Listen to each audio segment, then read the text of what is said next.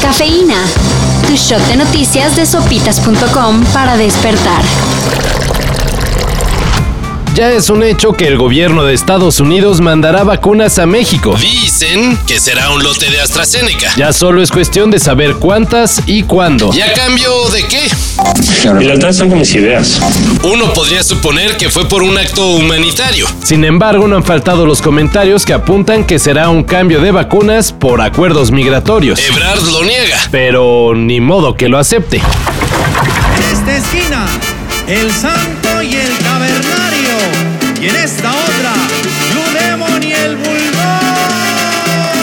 Son muchos los gremios que se la han visto difícil con la pandemia. Pero el de la lucha libre ya está en espaldas planas. Por ello, ayer luchadores se fueron a manifestar a las afueras del Palacio Nacional. Exigiendo la reapertura de las arenas en las que semanalmente Hacían el arte de las llaves y recontra llaves. les darán chance.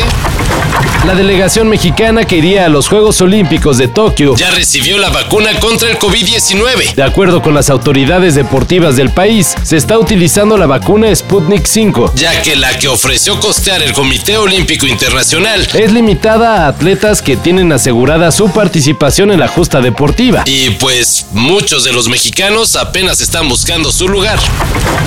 Sigue la polémica en torno a la cancelación del dibujo animado de los Looney Tunes, Pepe Le Pew. Ahora los fanáticos del zorrillito están juntando firmas para que no sea olvidado de los futuros proyectos de la Warner Brothers. Oye, todo este paradis y ahora más chérie, podemos empezar de nuevo.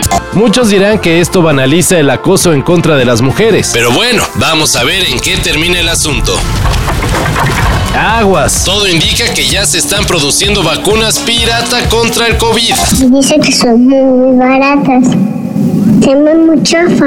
Las autoridades inicialmente informaron el decomiso de más de 5.000 dosis del Sputnik 5. Las cuales serían enviadas a Honduras. Sin embargo, la farmacéutica rusa vio las fotos y dijo, ¡Ey! Esas mm, no son las de nosotros, ¿eh? es decir, eran falsas. Ahora falta que se investigue quién las produce Y si no las han estado distribuyendo en territorio mexicano, Para esto y mayor información, en sopitas.com.